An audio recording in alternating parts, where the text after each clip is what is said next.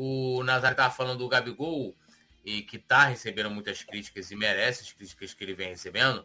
O jornalista critica as chances perdidas por Gabigol e dispara, vai virar Gabi não gol. E o jornalista foi né, o Renato Maurício Prado, em participação do programa Posse de Bola. É, ele falou o seguinte, abrindo aspas aqui para o Renato Maurício Prado. Gabigol não pode perder os gols que ele está perdendo. Ele perdeu quatro gols na cara do goleiro. Um jogador que tem o um apelido de Gabigol não pode. Vai virar Gabi não gol. Ele até está jogando bem fora da área, mas ele é o Gabigol. Ele tem que jogar bem dentro da área, disse o Renato Maurício Prado.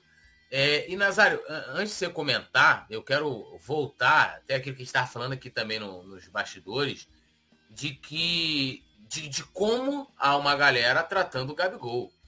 Né? Ontem eu vi até um monte de gente soltando. É porque ele tirou, parou para tirar fotos. Primeiro assim, criticando quem, quem, os torcedores que foram lá tirar foto com o Gabigol. Meu amigo, é, o cara tá ali. É, ele, vai, ele vai tirar foto com o ídolo dele. E pensa o seguinte: o lugar mais correto para, para o torcedor se manifestar sempre vai ser a arquibancada. Então o cara tava ali embaixo, viu o Gabigol? Foi, o cara vai tirar uma foto. O cara vai tirar uma foto. É, e eu quero falar com relação a essa coisa da crítica, de que, e, e aí é, é meio que desenhar, o Gabigol, assim como qualquer jogador, assim como qualquer pessoa, em qualquer lugar, está sujeito a crítica.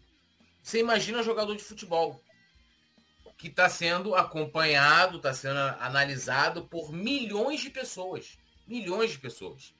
E o Gabigol não é diferente.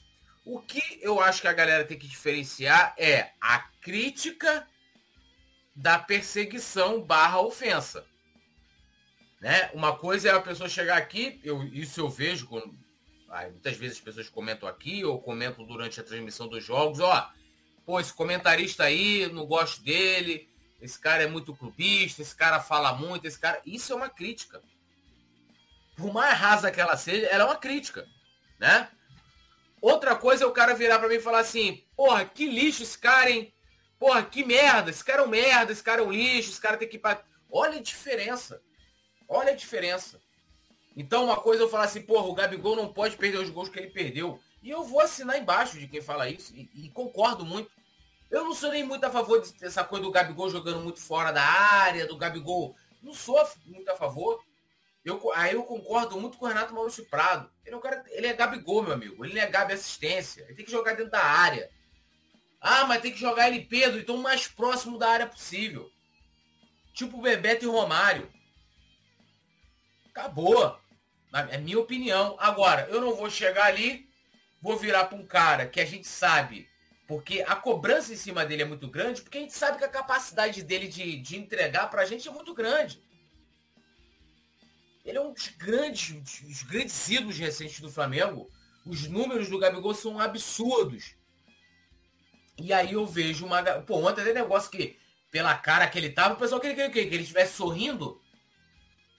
Se o Gabigol sai ali com os, com, com os torcedores ali, na hora que os caras vão tirar foto dele lá, e, e sai sorrindo, eu ia falar, o pessoal ia dizer que tinha alguma coisa errada. Fala, porra, o time, time perdeu.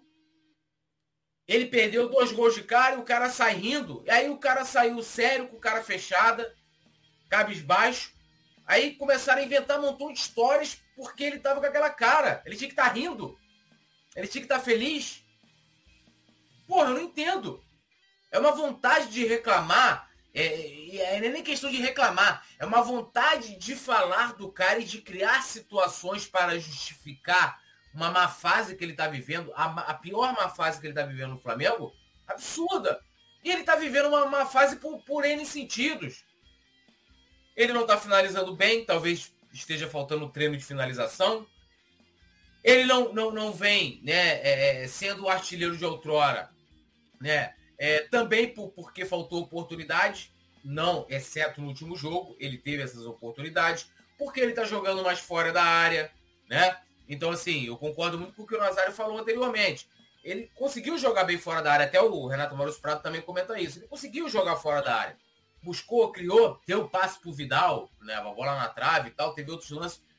Mas falta o gol. E aquilo que eu falo aqui, meu amigo, atacante nasceu para fazer gol.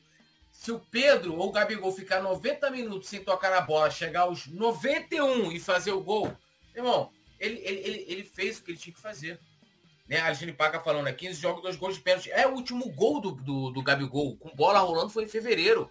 A gente está entrando em maio. Agora, é, uma coisa é a gente cobrar mais empenho do Gabigol, cobrar mais treino, mais uma série de situações do que dizer que o cara é um lixo, que o cara não serve, que o cara é isso, que o cara é aquilo. Eu acho que são coisas completamente diferentes, né? E hoje sim, ele está muito distante de ser o Gabigol, muito distante. Mas nada, gente, desculpa, nada justifica as ofensas e a perseguição. A grande verdade, Nazário, e aí já deixa para você também, é, é, apesar de que eu vejo que isso tenha começado já lá em 2021, essa perseguição que o Gabigol é, passou a receber e outros jogadores, por exemplo, que nunca teve perseguição, que foi o Andrés. O Andrés tinha né, um, um, um, grande trabalho de marketing, que ele tinha fãs espalhados, inclusive aqui no Colombo do Fla. Inclusive aqui no Coluna. Pô, o clube lá do Coluna teve gente que saiu do, do, do grupo do clube, deixou de ser membro do grupo do Coluna, porque não podia falar do Andrés. E gente que defendeu tanto Paulo Souza como, como Vitor Pereira. Ai, não, trabalho a longo prazo. Aquela coisa, aquela coisa do, do, da, da, mitidez intelectual de que eu sei mais do que você. Mas a história tá aí, né? Não, não, não mente. É, defendendo, inclusive, aos, aos, aos queridos frequentadores de botequim, né? E aí, é, isso vem para mim, começou desde 2021 e aumentou muito depois da saída dos Diegos. Os Diegos, tanto Alves como Ribas, eram os grandes testes de ferro é, desse Flamengo. Então, como não tem mais como falar panela de, de, 80, de 86, né? 85, sei lá. É, não tem mais o Arão para xingar, não tem mais o Vitinho, né? Não tem o Ribas para dizer que ele manda, desmanda. Agora é o Gabigol. Sendo que, diferente de todos esses caras, e alguns deles eu considero como ídolos, vejo que teve muita importância no que a gente viveu até o final de 2022, o Gabigol é, ainda é novo, mais novo que todos eles, tem 26 anos, e foi muito mais decisivo que todos eles.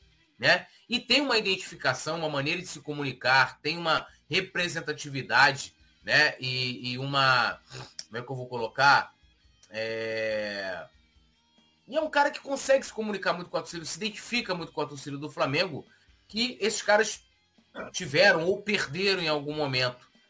Mas eu acho que hoje o Gabigol é o teste de ferro e ele é o novo alvo, né? E aí eu vou colocar aqui da Flamimimi, repetindo, não é a crítica, não é a cobrança, é a perseguição, a ofensa e falas descabidas a um dos jogadores mais decisivos da história do Flamengo.